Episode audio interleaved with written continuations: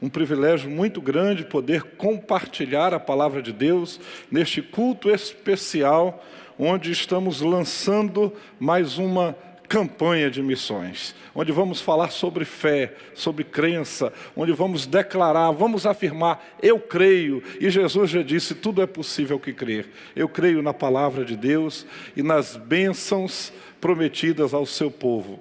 Por isso, quero, nesta ocasião, principiar com um texto que sempre o utilizo como palavra de bênção. É uma oração de um servo do Senhor, Moisés. No Salmo 90, no versículo 17, ele diz: Seja sobre nós a graça do Senhor nosso Deus. E confirma, sim, confirma sobre nós a obra das nossas mãos. Neste texto, Moisés fala sobre a eternidade de Deus, a transitoriedade da vida humana e suplica a graça de Deus para essa nossa caminhada. Eu sou encantado com as bênçãos da graça é um termo muito rico que às vezes é empobrecido no nosso discurso evangélico. Nós o limitamos apenas ao contexto soteriológico da salvação, como se precisássemos da graça apenas para ser salvo, por causa do conhecido texto, pela graça sois salvos por meio da fé. John Stott comenta esse texto e diz que precisamos da graça para a vida, para a caminhada, para o ministério. Assim é que ao jovem pastor Timóteo, Paulo disse: fortifica-te na graça. Aí eu aprendo que a mesma graça que salva é também a graça fortalece.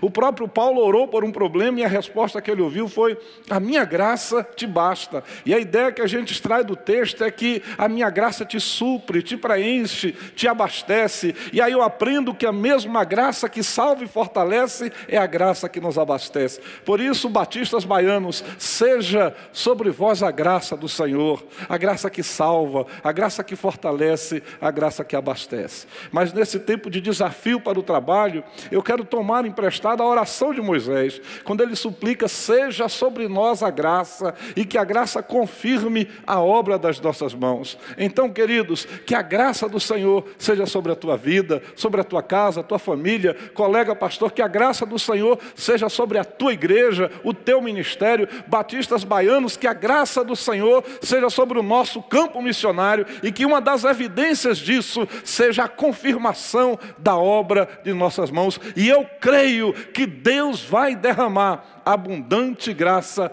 sobre a vida de todos nós. Então, em nome de Jesus, desejo essa palavra inicial de bênção, esse eh, ministrar de Deus ao nosso coração. A Bíblia termina com essa palavra: a graça do Senhor Jesus seja com todos vós. Queridos, o tema da nossa campanha é um desafio à fé. E eu separei para nossa reflexão, nesta ocasião, o texto de Marcos, capítulo 9, onde nós vamos é, analisar o contexto do, da nossa divisa, onde o homem diz eu creio, antes disso Jesus lhe diz tudo é possível que crê. Quero convidar a todos para a leitura da porção bíblica da palavra de Deus que está no Evangelho de Marcos, capítulo 9, dos versículos 14 até o 29. Nós vamos proceder a esta leitura. Quero deixar aqui o abraço e a gratidão em nome de todos os batistas baianos ao pastor Abraão, a irmã Cléo, a toda a sua equipe que se une à Convenção Batista Baiana para o lançamento da campanha de missões estaduais 2020. Que Deus vos abençoe mais e mais. Vamos proceder à leitura do texto. Quando eles se aproximaram dos outros discípulos, viram numerosa multidão ao redor e que os escribas discutiam com eles.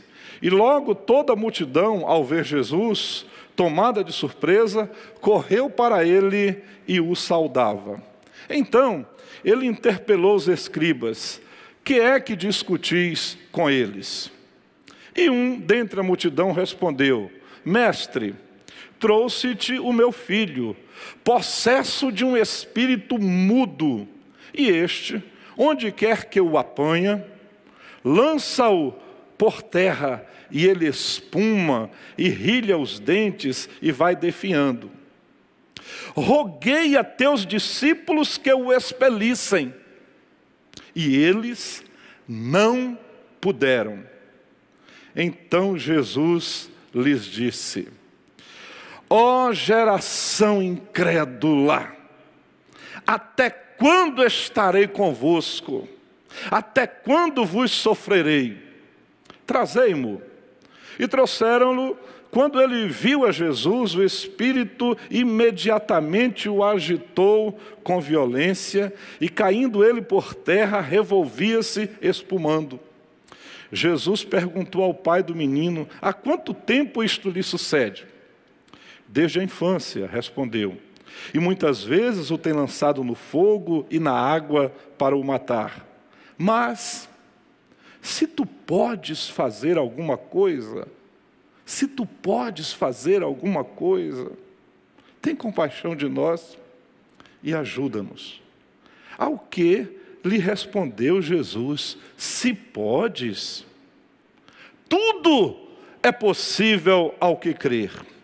E imediatamente o pai do menino exclamou com lágrimas: Eu creio, ajuda na minha falta de fé.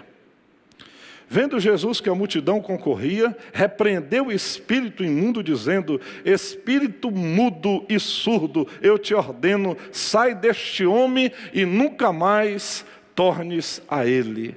E ele, clamando e agitando muito, saiu, deixando como se estivesse morto, a pontos de muitos dizerem: morreu. Mas Jesus, tomado pela mão, o ergueu e ele se levantou. Quando entrou em casa, seus discípulos lhe perguntaram em particular: por que não podemos expulsá-lo?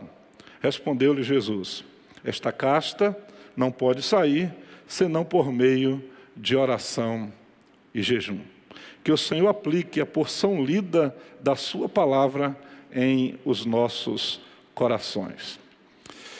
Meus amados, o objetivo dos evangelhos na Bíblia é produzir fé, revelar Jesus e produzir fé na sua augusta pessoa.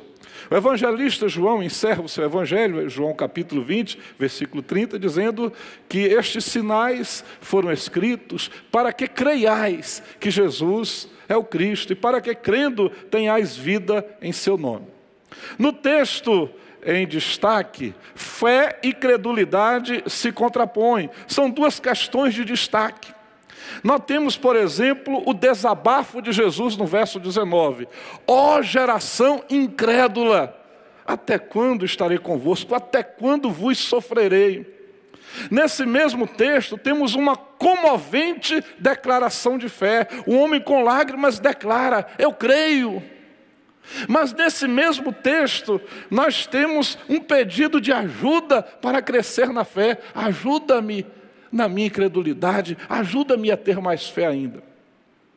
Meus amados, a pergunta que se impõe nesse tempo, nessa hora de reflexão, nesse lançamento de campanha é a seguinte: quando o assunto é fé, como é que nós nos situamos? Saibam todos que nosso bem-estar, nossa felicidade, nossa final vitória, a salvação pessoal está intimamente ligada a essa nossa resposta. Na abertura desse culto, desse culto, o pastor Abraão afirmou que fé é a nossa resposta diante de Deus. E qual tem sido a nossa resposta diante de Deus? Quando o assunto é fé, como é que nós nos situamos? O texto revela pelo menos três níveis de fé, e eu quero considerá-los para nossa reflexão e edificação. O primeiro que nós detectamos aqui no verso 19, com a leitura, a interpretação textual do verso 19, é a fé ausente, manifesta na incredulidade. Fica evidente a incredulidade aqui na impotência dos discípulos. A incredulidade aqui foi manifesta no fracasso diante do esforço para expelir um demônio. A incredulidade aqui ficou comprovada no prolongamento do sofrimento naquelas vidas. A incredulidade é denunciada aqui no desabafo de Jesus. Ó oh, geração incrédula! Fica evidente que o nosso texto trata da questão da fé, ou da ausência de fé, da incredulidade. Algo curioso e assustador na caminhada do povo de Deus é o fenômeno da incredulidade. William Hendricks diz que Jesus podia estar aqui muito decepcionado com a geração, aquela geração, daí o termo ó geração, estar muito decepcionada com a reação negativa de tantos face às múltiplas evidências do seu poder, do seu amor, da sua divindade. Mas chama atenção ao fato deste desabafo de Jesus vir após a informação de que os discípulos não puderam. E a inferência que se faz é que Jesus está desabafando aqui por causa da incredulidade dos seus discípulos. E a incredulidade sempre foi um problema na caminhada do povo de Deus. Não foi diferente com os discípulos, mesmo já estando caminhando há muito tempo com eles, ainda eram incrédulos, ainda tinham fé vacilante.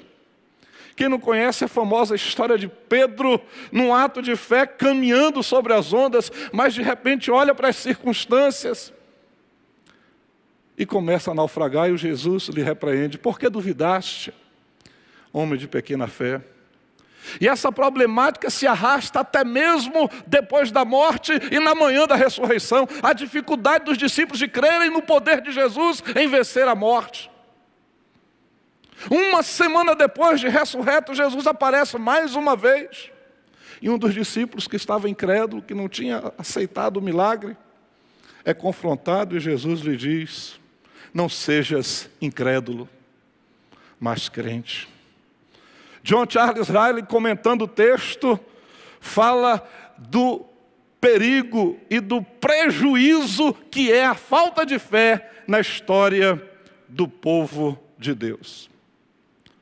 O homem diz aqui: roguei a teus discípulos que o expelissem, mas não puderam. E por que não puderam, amados irmãos? Por causa da incredulidade. Marcos capítulo 6, versículo 6 diz que Jesus admirou-se, usa essa expressão, admirou-se da incredulidade dos seus conterrâneos. E essa expressão traduzida por ficar admirado, aparece dezenas de vezes nos evangelhos. Via de regra, para descrever o povo admirado com a fala, com os milagres, com a conduta de Jesus. Mas por três vezes, ela é usada com relação a Jesus e as pessoas. E duas vezes dela tem a ver com fé. E foi fé de pessoas que não faziam parte daquele contexto. Uma delas é a mulher cananeia, que chega implorando ajuda, a cura, a libertação para sua filha. Ao final da vitória, Jesus diz: Ó oh, mulher, grande a tua fé. Jesus admirou-se da fé daquela mulher cananeia, também chamada de grega. O centurião de Cafarnaum é outro exemplo de surpresa positiva em meio a tantos incrédulos, aquele homem surpreende, Jesus admira-se e diz: Nem mesmo entre o meu povo, nem mesmo em Israel encontrei tamanha fé. O que eu quero chamar a atenção é que às vezes a incredulidade insiste em permanecer no nosso meio. O texto nos faz refletir sobre questão, nível de fé, e um deles, lamentavelmente, bem presente, chama-se a incredulidade. No texto de Marcos 6 é informado que Jesus não fez muitos milagres ali por causa da incredulidade. Os discípulos não puderam expelir o demônio por causa da incredulidade. O povo de Deus ficou fora de Canaã por mais 40 anos, peregrinando no deserto por causa da incredulidade. A incredulidade é tão prejudicial que muita gente sendo destinado ao inferno porque não crê. João capítulo 3, verso 18, um diálogo com Nicodemos, o Senhor Jesus diz: "O que não crê já está julgado". Esse texto é um alerta e um convite à reflexão. Pois podemos ser religiosos, professos, mas ainda assim incrédulos. Podemos ser cristãos teóricos, mas ateus na prática. John Charles Riley comenta a passagem diz que nos evangelhos nós encontramos fé onde menos se espera, na mulher cananeia e no centurião de Cafarnaum. E às vezes ela está ausente exatamente no meio dos seus discípulos. Batista batistas baianos, em meio aos desafios do presente momento, nós somos desafiados a crer, a deixar de lado a incredulidade e afirmar a nossa fé em Jesus. Quando o assunto é fé, muitos situam-se no nível da incredulidade. Mas eu aprendi pelas Escrituras que crer é uma decisão. Rejeite a incredulidade e delibere crer. Segundo nível de fé que nós vamos encontrar na passagem a preço é a fé vacilante. A fé que duvida, a fé que oscila, que é volátil, que é insegura ela está retratada no primeiro momento na conduta do pai do menino que é levado ao Senhor Jesus. Os comentaristas dizem que a experiência negativa, aliada aos reiterados fracassos, inclusive um que acabava de acontecer, abalou a estrutura de crença do suplicante pai. O livro de Provérbios diz, no capítulo 13, verso 12, que a esperança demorada faz enfraquecer o coração. A fé vacilante do pai do jovem é manifesta no final da sua fala ao Senhor Jesus, no versículo 22, eu destaquei na hora da leitura. Quando ele expõe a sua causa, quando ele faz o seu pedido, ele o faz movido por fé, mas uma fé vacilante. É tanto que ao formular o pedido, ele diz: Se podes fazer alguma coisa. Tem misericórdia de nós e ajuda-nos. As circunstâncias adversas da caminhada, a desilusão com os discípulos de Jesus, tudo isso afetou negativamente a fé agora vacilante daquele pai, assim como as ondas e o vento bravio afetaram a fé do discípulo Pedro caminhando sobre as ondas. E eu quis, neste momento da reflexão, responsabilizar os discípulos de Jesus pela fé vacilante, oscilante daquele homem. Eu comentava esse texto com meu filho caçula em casa, ele dizia, pai, acho que você está pegando pesado com os discípulos. Fui aos comentários, e o doutor William Barclay diz que aquele homem foi desalentado por causa da experiência negativa com os discípulos. Ele disse que a sua fé foi maltratada pela incredulidade daqueles que andavam com Jesus. Tudo isso terminou com um homem que só podia dizer: Se podes fazer alguma coisa, tem misericórdia de nós e ajuda-nos. Temos vivido dias difíceis, tempo de prolongado sofrimento, tempo de muitas decepções, algumas delas pelos representantes de Cristo. Aproveito para dizer que temos um tesouro em vaso de barro, e o vaso de barro cai e quebra, mas o Evangelho continua sendo tesouro, continua sendo precioso.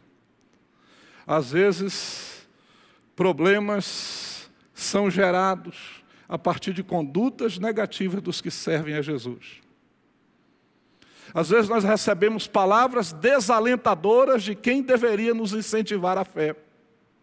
Me recordo da experiência de Jesus com Jairo, quando ele está indo à casa de Jairo, alguém chega e diz para Jairo: Não incomoda mais o mestre, porque a menina já morreu. E eu gosto que Jesus se interpõe naquele diálogo e diz, Marcos 5,36: Não temas, crê somente. Estou aqui para dizer aos batistas baianos que crer é uma decisão. Rejeite a dúvida e creia firmemente em Jesus. Deixe o medo e a hesitação e creia, porque tudo é possível ao que crê. Nós encontramos esse segundo nível de fé do nosso texto: a fé vacilante, a fé que oscila, a fé que está insegura. Mas a experiência continua. Ao ouvir sobre o pedido daquele homem com a fé vacilante, o Senhor Jesus responde: Olha, o problema não é se eu posso fazer, se eu posso curar, se eu posso ajudar, é se você pode crer. E ao ouvir esta palavra de Jesus, o pai do jovem, até então é, jovem que até então estava possesso, decide então dar um passo de fé. Ele decide crer. Ele declara: Eu creio. A experiência mostra que ele cresce na fé. Ele ouviu a palavra de Jesus, tudo é possível ao que crê. E imediatamente ele faz a confissão de fé. Eu gosto desse estilo de Marcos. Se você ler com atenção o Evangelho de Marcos, ele usa muito imediatamente. Verso 23, Jesus declara: Tudo é possível ao que crê. E como a palavra produz fé, a fé vem pelo ouvir, aquele homem recebeu a palavra de Jesus, naquele contexto de desilusão, de incredulidade de fé oscilante. Ele ouve Jesus dizendo: tudo é possível ao que crê. Marcos 9, 24 diz que imediatamente, emocionado, com lágrimas, eu gosto desse homem, com lágrimas, ele declara: Eu creio. Em meio ao turbilhão de fatos negativos, em meio àquela crise, em meio àquele sofrimento prolongado, em meio àquele terrível problema, ele ouve as palavras de Jesus: tudo é possível que crê e decide crer. Bendita decisão. Por causa desse ato, por causa dessa decisão, o seu filho foi liberto. Jesus acolheu. E eu acho bonito porque ele não apenas afirma a sua fé, eu creio, mas ele adiciona um pedido, e é extraordinário. Ele diz: ajuda na minha falta de fé. Esse texto tem sido às vezes mal interpretado. John Charles Riley diz que ele está dizendo mais ou menos o seguinte: eu creio, mas eu quero crer mais ainda. William Barclay diz que ele diz alguma coisa do tipo assim: se ainda fica em mim algum desalento ou alguma dúvida, tire-a e me enche de uma fé correta. Nós temos aqui o terceiro nível de fé, de uma fé declarada e crescente, de alguém que declara que crê e quer crescer na fé. Esse é o objetivo desta mensagem. Este é o desafio que trazemos com a nossa proposta de campanha. Crer é uma decisão. Ouça a palavra de Jesus que diz: tudo é possível ao que crê. E a exemplo daquele homem, declare: Eu creio. E ajuda-me a ter uma fé perfeita, ajuda-me a crescer nessa fé. Amados irmãos, a Bíblia nos orienta a crer. 1 João capítulo 3 diz que o seu mandamento é este: que creiamos no nome de Jesus Cristo. Querido que me acompanha nesta reflexão, creia e verás a glória de Deus. Creia que Jesus é maior que o seu problema. Creia que Jesus é a solução. Creia, porque esta é a vitória que vence o mundo, a nossa fé. Creia mesmo quando há sinais negativos e de morte e de derrota ao redor. Creia e supere. Creia e da, da fraqueza retire forças. Ouça a voz de Jesus dizendo nesse tempo difícil: tudo é possível ao que crer. E é com esse mote que nós queremos lançar a nossa campanha de missões estaduais. E como ele se encaixa no momento que vivemos. Isso tudo porque missões é um trabalho de fé. Quem crê se envolve. Quem crê, ora. Quem crê, contribui. Quem crê, vai ao campo missionário. Ao longo da nossa história, em nenhum outro momento fomos tão desafiados como batistas baianos, como o tempo presente. não é clichê, não é lugar comum, mas essa campanha será uma campanha de fé. O nosso alvo só se explica pela fé, ou então a insanidade da diretoria e do conselho. A participação de cada igreja, de cada crente, se dará fundamentada tão somente pela fé, porque senão nós íamos apresentar desculpas para não participar. A nossa oferta será uma oferta de fé. Eu vou repetir a frase tão oportuna que o pastor Abraão disse no início desse culto. Fé é a nossa resposta diante de Deus. Qual será a sua resposta diante dos desafios da obra de Deus? Esperamos dos batistas baianos uma resposta de fé. Esperamos dos batistas baianos uma participação de fé. Que pela fé a gente possa superar todas as dificuldades do tempo presente.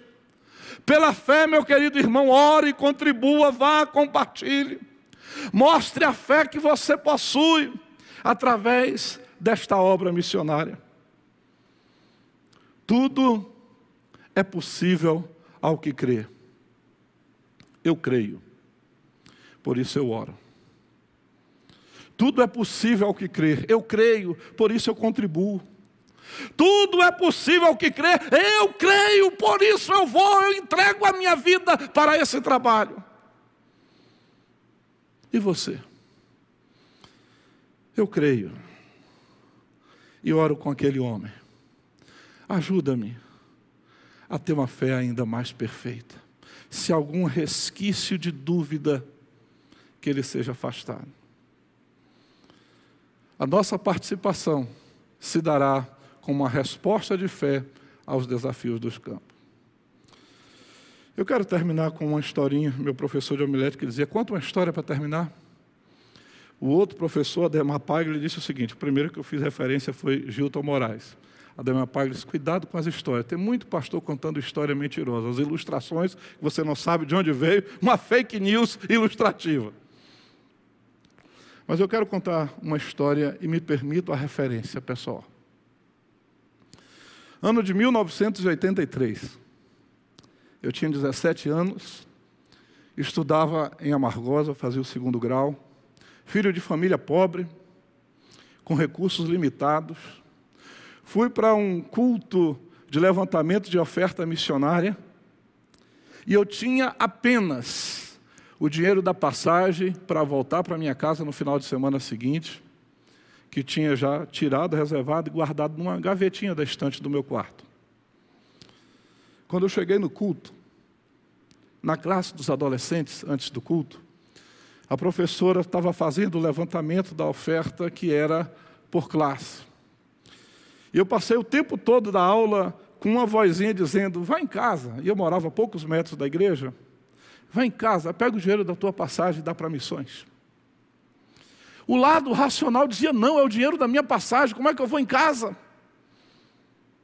Vá em casa, pega o dinheiro da tua passagem e dá para missões. Era pouca coisa. Deslocamento de 36 quilômetros, hoje talvez 10, 15 reais. Mas era tudo o que eu tinha como adolescente que estava estudando fora. Eu não aguentei aquela voz. Dá o dinheiro da tua passagem. Eu fui em casa Peguei tudo e já estava terminando, procurei a irmã Expedita, minha professora, disse: Toma aqui. Ah, que paz. Como é bom a gente responder positivamente aos desafios da palavra de Deus. O tempo está acabando, deixa eu só te dizer o que aconteceu. No dia seguinte, na sala de aula, a gente conversava sobre o resultado de um Bavi. E o meu Vitória tinha sapecado uma humilhante derrota no Bahia e a gente comemorava e conversava. Um professor passou e era rubro-negro, né? E começou a participar da gente, perguntou de onde eu era, eu disse que era de Brejões. Ele disse: Olha, eu trabalho em Brejões, dia de sexta e dia de sábado. Se você precisar ir lá, eu te levo. Estava ganhado, né? tinha resolvido o problema do dinheiro da passagem. Lembra que eu tinha entregue no dia anterior? Mas Deus, Ele é tremendo. Ele não apenas me deu a carona naquele final de semana.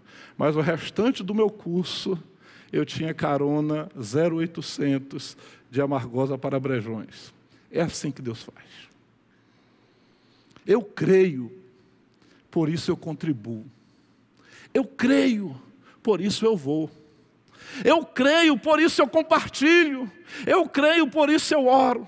Você é desafiado nessa campanha, num ato de fé, participar desse trabalho. Talvez você diga que o que tem é muito pouco. E aí eu quero te lembrar a história de um adolescente, um outro adolescente, agora é da Bíblia, João 6, 9. Tinha uma multidão faminta, eles não tinham recurso para comprar comida para mais de 15 mil pessoas. E um jovem diz: Olha, eu tenho aqui duas piabas, que é dois peixinhos, e cinco pães. O que é isso para tanto? disse um dos discípulos. Mas Jesus pega aqueles dois peixinhos e os cinco pães e faz um milagre. Num ato de fé, você é desafiado a colocar o seu pouco diante do Senhor. No ato de fé, você é desafiado a participar, a agir. Eu te digo: creia, creia e verás a glória do Senhor. A palavra de Deus nos diz que tudo é possível ao que crer. Que Ele vos abençoe mais e mais. Nós vamos prosseguir com.